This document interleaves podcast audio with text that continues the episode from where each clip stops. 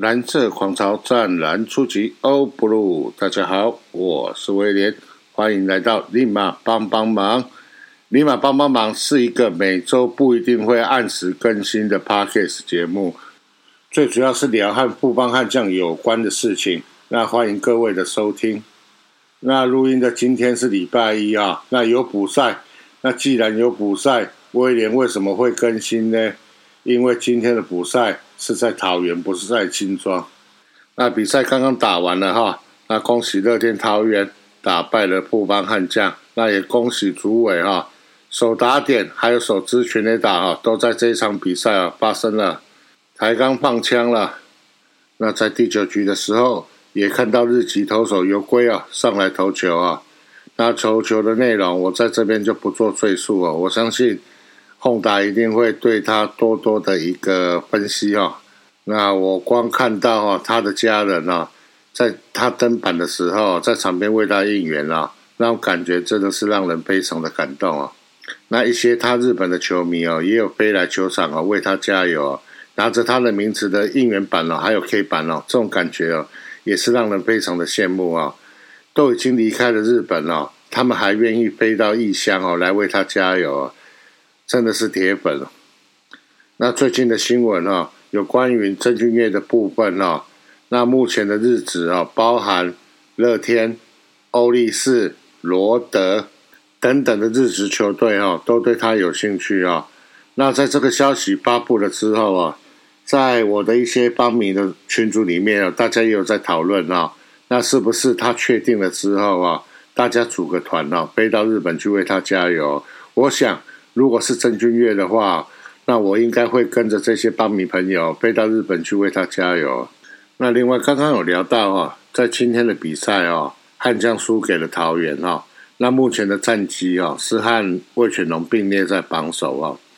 那我自己是认为啊，这支球队哦很不习惯，很没有经验哦，在坐在榜首的时候啊，然后去作战啊，往往坐上去之后就输球再掉下来。所以，帮迷朋友们，你们还在为了昨天、上周对战魏全龙横扫人家而喜悦吗？喜悦往往是破灭的开始啊！那马上就会跌下来。所以，威廉麻烦你们把你们的喜悦放在心里就好。那我们还是继续讨论着明年的状元，我们是要乔部长，还是选平正的柯敬选？我觉得会比较实在一点。那节目的一开始，我们先来聊聊伤兵的部分啊。在上个礼拜啊，那悍将的一军啊，伤了两员大将啊。一位是原本已经登录在先发名单的高国林，在赛前的打击练习时，那突然发现到腹腹侧肌不舒服啊。那经由向教练团反映之后啊，在隔天就下到了二军啊。那另外一位是在礼拜天的比赛打出安打跑向一垒时拉伤了腿的张进德。那幸好阿德的部分啊比较轻微啊。那医生是讲是可以继续经由包扎之后可以比赛了。但是教练团为了安全起见啊，在今天礼拜一的比赛啊暂时让他休息啊。阿德的伤势啊会让我比较担心啊。为什么？因为他除了是有院长的属性之外啊。那我们都知道啊，北风他是亚运队的一员啊，他即将要代表中华队去参加亚运啊，那所以他应该会不在阵中大概五个礼拜啊。如果再伤了阿德的话，那这个情形就跟今年上半季一样啊，捕手的部分呢就必须要由姚冠伟来全程蹲捕哈。那姚冠伟毕竟在一军实战的经验比较少，坦白讲，只有今年的上半季哈。那所以说，会对于悍将在亚运期间的这五个礼拜哈，坦白讲，在防守上面哈，压力会非常大。幸好阿德没事哈。再来啊，就来聊上个礼拜天的两个跑垒的一个判决啊，没有错，又是那一条线哦？什么线？不是感情线，不是事业线，就是那个三尺线。首先呢，第一个 play 啊，那陈敏杰他短打之后。那陈冠勋在接到球传向一垒的时候啊，那边边 play 啊，裁判是判 safe 啊，那邱总他就立刻提出辅助判决，然后裁判们在看辅助判决的时候啊，那邱哥就有在上来提醒裁判们了。那除了看是 safe 跟 out 之外，另外还要看品捷啊，他有没有跑在三十线内啊？那结果经由电视辅助判决之后啊，裁判呢还是维持在 safe 啊。那这个时候秋哥就上来抗议了哦，他抗议品捷应该是跑在线内哦，有造成妨碍守备哦。可是裁判有告知他哦，因为这个球啊，陈冠勋传向一垒给叶子婷的时候，叶子婷有确实的接到球啊，所以这个并没有造成了所谓的一个跑者啊，他在跑垒的时候啊，妨碍到了守备员哦。那邱总在经由裁判的解释之后啊，他是有接受啊。那虽然他是有接受啊，但是我有个疑问哈，如果今天跑者。是有跑在三尺线内，那如果接到球的野手，也不光是捕手了，也有可能投手接到，他在传向一垒的时候啊，如果他有发现到这个跑者是跑在三尺线内，然后他这一球传出去，如果不是很明确的能够抓到跑者的话，是不是他就故意的把它传歪？因为只要是传歪的话，照裁判的讲法。他们就会去看跑者在这个 play 里面是不是有跑在线内。那你如果要乖乖的就那么准的传给在垒上的野手的话，那这一球只要野手有接到，基本上裁判是不会去判判你跑在线内哦。那这是不是一个规则上面的 bug 啊？那紧接在第一个 play 之后，就发生了第二个哦。那蒋少红啊。他打出了三垒强劲的一个滚地球，那因为当时是满垒的状况哦，所以花显在接到球之后啊，他就先传给捕手啊，然后捕手再马上的把球传到一垒。那这一球，捕手在传给易垒的时候，他的球就传在跑者蒋少红的背后啊，那造成说易垒手范国成在接球的时候啊。并没有接到球，让球掉到地上哦。那易雷神原本是判 out，在看到球掉到地上的时候，就改判 safe 啊。那这个时候主审就马上冲过来，对对着那个易磊的跑者讲啊 out。那当然有料的小叶就跑出来提出啊，要看电视辅助判决哦。那经由电视辅助判决之后啊。确定哈，蒋少红是跑在线内哦，确实有妨碍到一垒手范国成的一个接球，这一球的妨碍守备是成立的哦。但是他马上哈就有指示垒上原本在一垒跟二垒的跑者哈，分别可以推进到二三垒哦。那这个时候秋哥又有疑问了，又跑出来问哦，那为什么当初啊在新庄的那一球啊，那为什么？被判妨碍跑垒了之后啊，那我们原本在二一二垒的跑者哈，他没有办法像这一次的 play 哦推进到二三垒哦，反而是要回到原本的垒上哦。那裁判给秋哥的一个回复是哦，因为这个是二次传球啊。那如果说是二次传球的话，就要看当时啊球进到一垒的时候。原本的跑者他是不是已经推进到前面的一个垒包哈？如果原本在二垒的跑者哈还没有到三垒的话，那他就因为这个妨碍守备的关系哦，他就必须退回到原本的二垒哦。那因为当时这个 play 卫权的跑者因为年轻，因为有脚程，所以在发生妨碍守备的时候，二垒的跑者已经确实的进到三垒哦，所以这一个 play 哈。它就造成说，原本在垒上的跑者哦，一二垒的跑者是可以顺利的往前面的一个垒包推进了。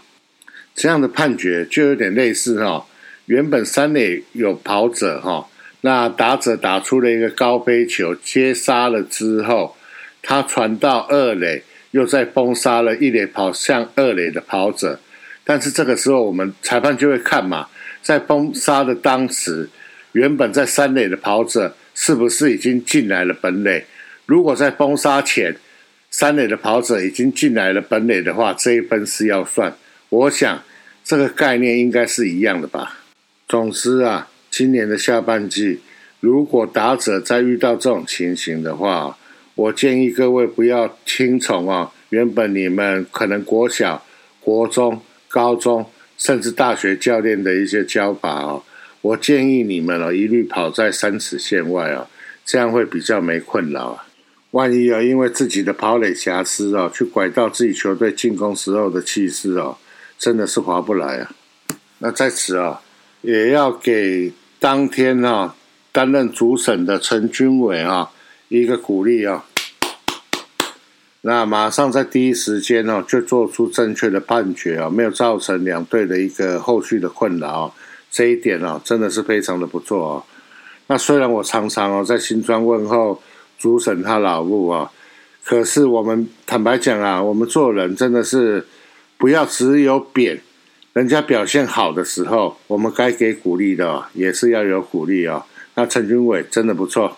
那聊完了上周人员的异动。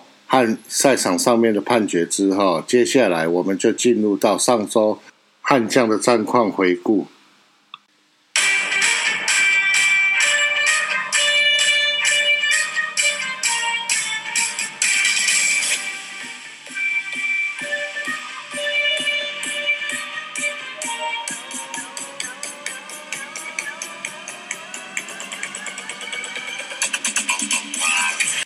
来到了上周的战况回顾啊，上周的悍将总共打了五场比赛，那对抓打了两场，然后又在天母和魏全龙进行三连战。这五场啊，蛮辛苦的，因为都在客场作战。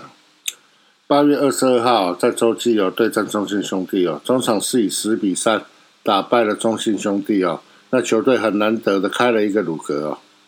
本场次啊达成纪录的部分啊，连续三场的全垒打，从八月十八到八月二十二号啊，连续二十七场次的得分啊，从六月十八到八月二十二号，范国成连续四场的上垒，叶子廷连续十场次的上垒，连续四次的盗垒成功，王拔王胜伟跨季连续十一次的盗垒成功，李宗贤连续六次的盗垒成功。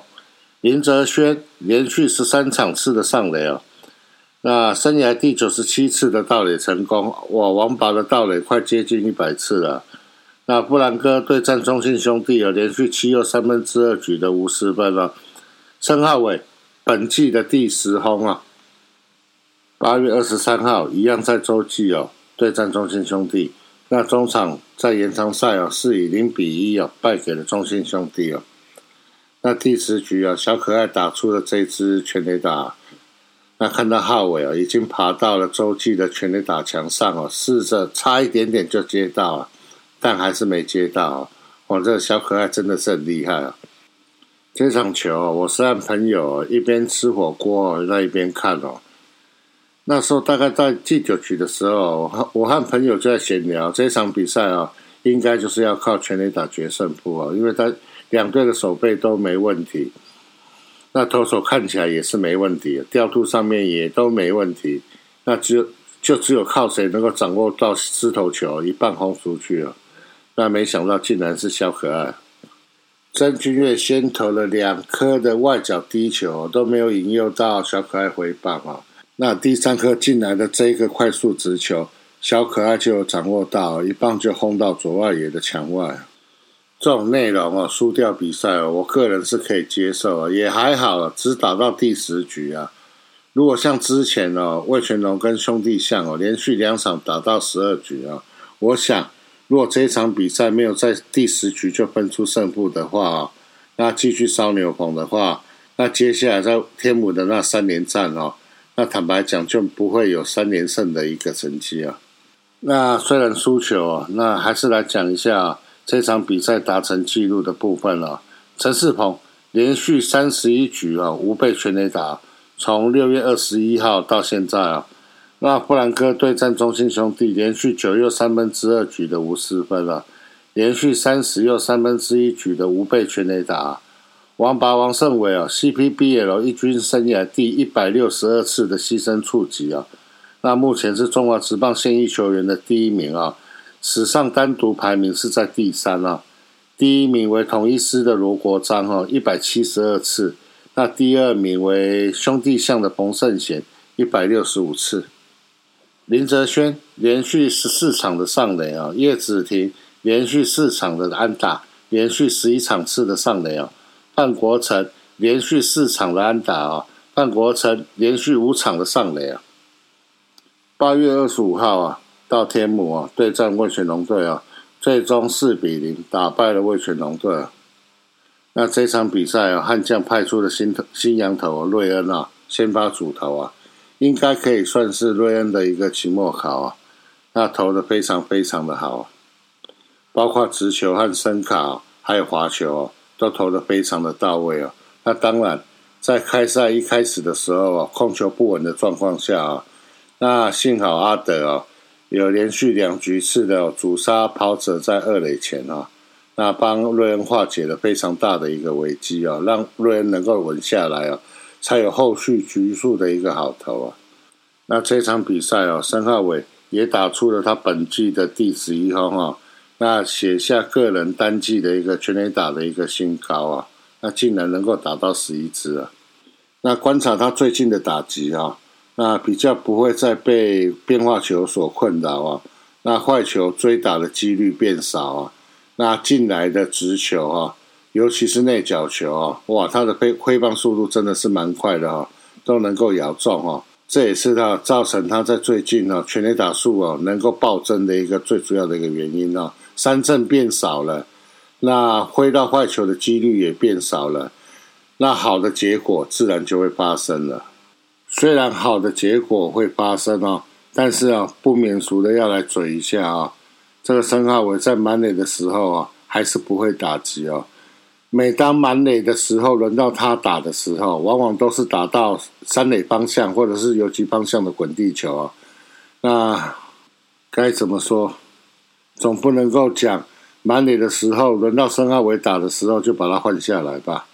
只能够啊，希望他啊，在越是满垒的时候啊，心要越平静哦，不要被投手跟捕手所骗啊。去锁定你要打的那个位置的球，有点耐心，自然好的事情一样也是会发生。那聊到哦，这场比赛是瑞恩的一个期末考，那他表现的好不好？他在这场比赛啊，那投了七局啊，八个夺三振哦，刷新个人单场的新高啊，那生涯首度获选为单场的一个 MVP 啊。那在这场比赛的赛后啊，那邱总有很明确的讲到哈，瑞恩他考过了。那既然瑞恩考过了哦，那目前的一个洋将的选择哈，就是二选一哈。那一位考生是五支，他已经投了三场哦，在一军哦，那二军也投了一场哦。那二军的那一场，那听说还爆头啊，所谓的爆头是爆对手打击者的头啊。那另外一位考生哦，是刚来到台湾的恩利啊，那已经有在二军投过一场。那赵秋哥的一个讲法，是在这个礼拜的二军啊，还会再让他投一场啊。那在恩利投完这一场之后，就会决定剩下的一个名额，到底是留下五支还是恩利啊？那我个人是比较看好恩利啊。为什么？那因为五支的控球真的是不行哦，就算是有球威啊。但是你球投不进去哦，一切都白讲啊！别讲了，我光讲哦，五支最后一场在一军新庄主投的那一场，我很少看到邦迷这么没有耐性哦，在第三局的时候就拜拜托罗曼了，要把他换下去哦，因为大家真的是看不下去了，球都投不进去，你球投进去被轰，我认了，人家会打。但是你球投不进去，那就是一直堆垒包，一直堆垒包，唉，立马帮帮忙啊！总之啊，中职也没有说真的很好混啊。那你除了有球威之外，控球的部分也一定要有相当的一个控制力啊。那看看中职今年下半季，包含富邦、包含味全、包含乐天。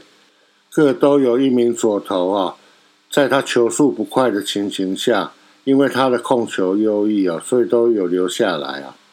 那邱哥是有讲了，没留下来的那名洋将啊，应该也是会让他待在二军啊，待到季末，然后让他去做调整啊，希望说可以作为明年杨将的一个选择啊。所以说，如果是喜欢五支的邦米朋友们，你们也不要太难过。那我们也是有机会在明年度的时候能够再看到五支啊。来讲一下啊，那这场比赛达成纪录的部分啊，瑞恩连续八局的无失分啊，在八月十八的时候哈，然后对战魏全龙连续七局的无失分是在八月二十五号的时候，布兰科一百次的夺三阵达成，这个是在八局上面对到张振宇的时候啊，布兰科连续五局的无失分啊。八月十八号到现在啊，曾俊岳对战魏全龙跨季连续十又三分之二局的无失分啊，连续四局的无四死球。申浩伟本季第十一支全垒打，持续刷新个人单季新高啊。那这支全垒打是在四局上的时候面对祁隆所打出的。李宗贤连续七场的上垒，王胜伟连续四场的安打。八月二十六号。在天母对战魏全龙，那这场比赛悍将是派出了郭俊霖先发主投啊，然后郭俊霖主投了五点二局啊，失两分，送出了三次的一个三振哦。他的这一场好表现哦，也为他争取到继续留在先发轮子里哈，那不用投一休十的这一种调度方式啊。我想这是教练团对他最近的好表现的一个肯定哦。那除此之外哦，应该也是对于他的伤势哈最好的一个说明哈。那郭俊霖自己有讲啊，去年他在投完之后啊，身体会感觉到不舒服啊，但是在今年他投完之后啊，那身体并没有不舒服的一个感觉啊。我想手臂有开过大刀的，最怕就是在复健完后开始投的时候啊，投完的隔天哈，那身体还是会不舒服啊。那很开心哦，郭俊霖他并没有这种症状哦。那这一场比赛啊，就是典型富邦悍将会赢球的一个节奏啊。那怎么讲？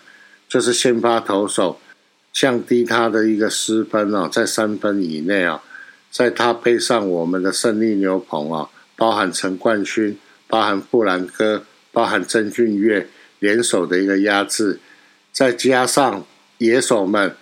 为数不多的一个分数进上啊，用低比分的一个分差哈，那打败对手啊，开启强攻模式啊，在我们这一队啊是可遇而不可求的一种模式啊。而在本场比赛达成纪录的部分啊，中贤呢连续七次的盗垒成功，王胜伟连续五场次的上垒，布兰哥连续六局的无失分，连续四局的夺三振。曾俊岳连续十三次的救援成功，对战魏全龙跨季连续十一又三分之二局的无失分。本周的第五场比赛，八月二十七号一样做客天母对战魏全龙队啊。那今天悍将派出的先发投手为江国豪啊，那他投了五局，用了七十四球，无失分啊，有投出三次的一个三振哦。前六局打完了，双方是二比二平手啊。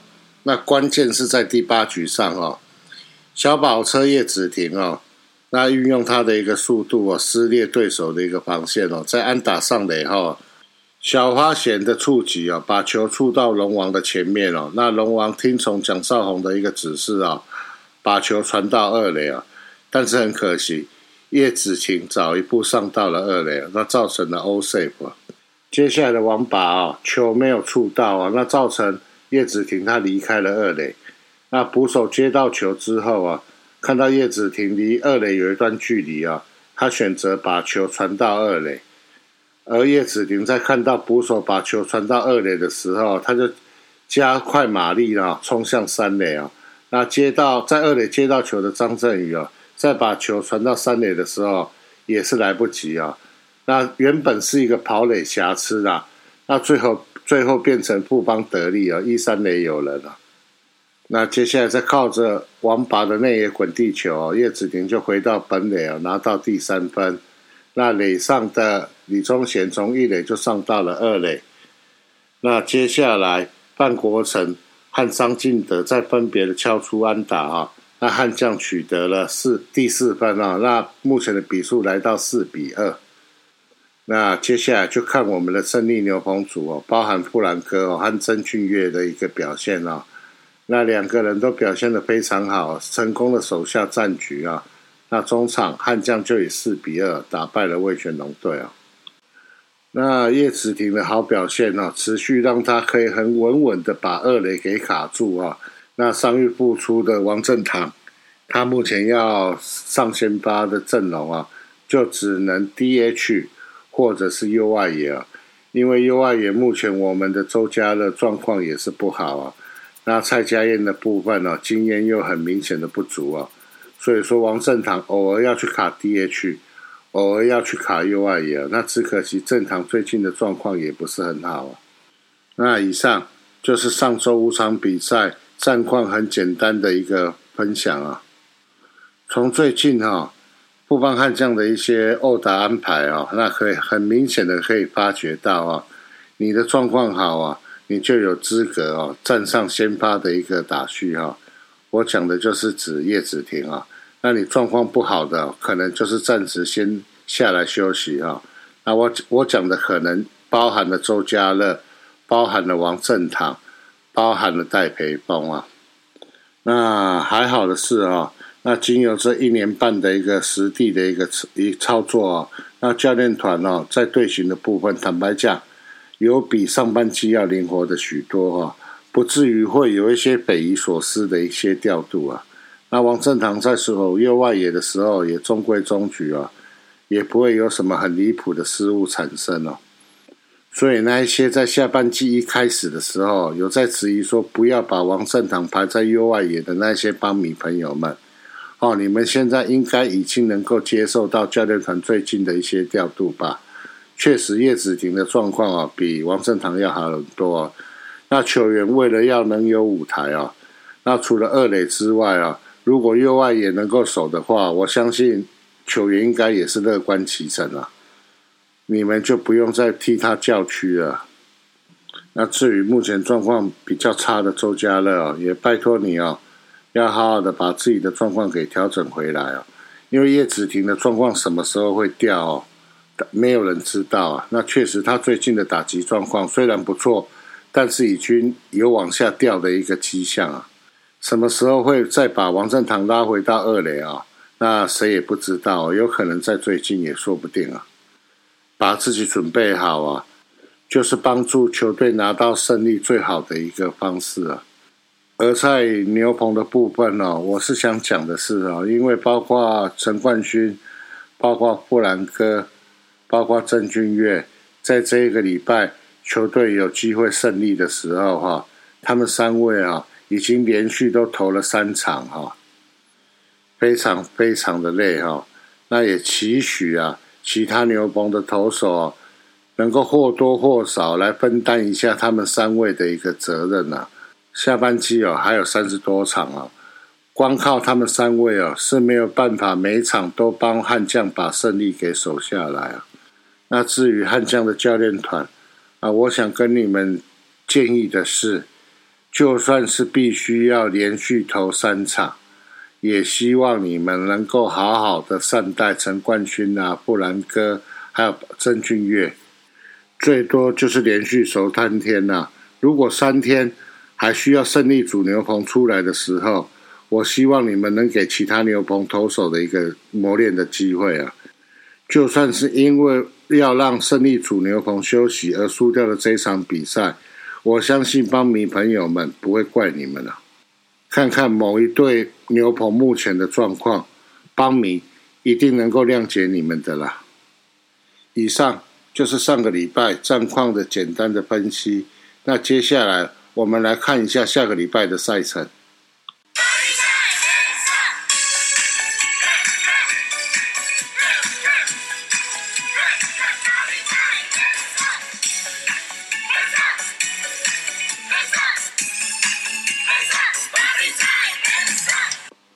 周的赛程原本是排定四场，那因为之前在乐天有因为天气的关系延赛一场啊，那延赛的这一场比赛是安排在礼拜一啊，那就等于这这个礼拜的比赛有五场啊。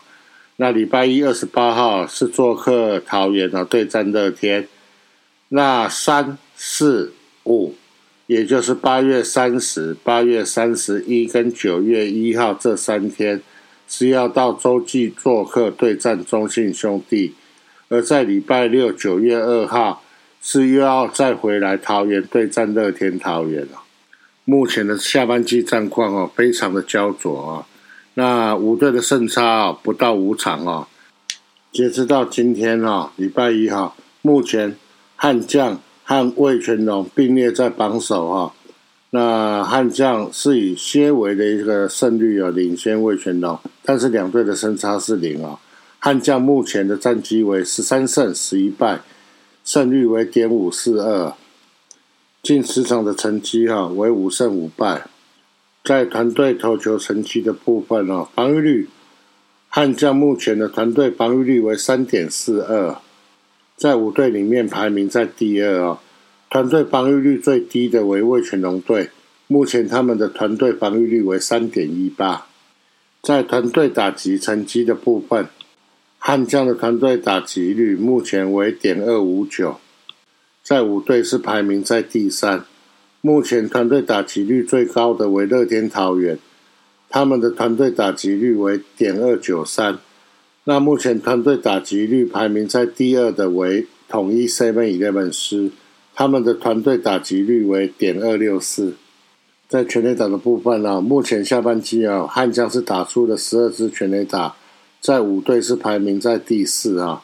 那排名在第一的为乐天桃园，他们的团队目前打出了。二十三支全垒打，在团队盗垒成功的部分啊，悍将在下半季啊，那盗垒成功了三十六次啊，那目前是排在五队的第一名啊。速度啊，确实是目前悍将的下半季成绩能够不错的一个最主要的原因啊，包含单纯的盗垒，包含打带跑等等哈，那常常能够帮助到悍将啊，在攻击时。带给防守者非常大的一个防守的压力啊！再来看团队守备成绩的部分啊，目前的悍将啊，团队的守备率是点九八六，在五队里面是排名在第三。那目前团队守备率最高的，哎，竟然不是中信兄弟，是魏全龙，他们的团队守备率是点九九零，中信兄弟目前是点九八九啊。在团队失误的部分呢，悍将在下半季啊，目前是发生了十三次的失误啊。那在五队里面呢，发生失误是第三多的球队啊。那目前失误最少的是魏全龙和中信兄弟，他们两队在下半季都只发生了十次的失误。打击他会有低潮啊，但是守备没有。那去年的这种疯狂诅咒的状况哦。很庆幸今年并没有发生在富邦悍将的身上哦，但是这支球队啊，目前的状况啊，投手还算压得住哈，但是在打击上面啊，团队也好，个人也好，但原本打得不错的一些选手，状况都开始有往下修啊，往下掉啊，那也不能期待他们说马上就能把状况再调回到原本那种打得不错的那种状况啊。但是至少希望在一军的其他的选手啊，能够有顶上来的一个机会啊。那至于投手的部分呢，就只能祈求哈，那能够尽量压低失分，然后不要受伤啊。我真的很担心我们家的投手，尤其是牛棚投手啊，那因为操劳过度而受伤啊。那我在节目的最后，我还是再强调一次啊，不帮悍将的球迷。我们真的不要去想，我们能够拿到下半季的冠军，一场一场打。如果大家有时间的话，我觉得去讨论，真的去讨论明年要乔部长还是选平镇高中的柯敬贤，对我们球队的未来会比较有帮助啊。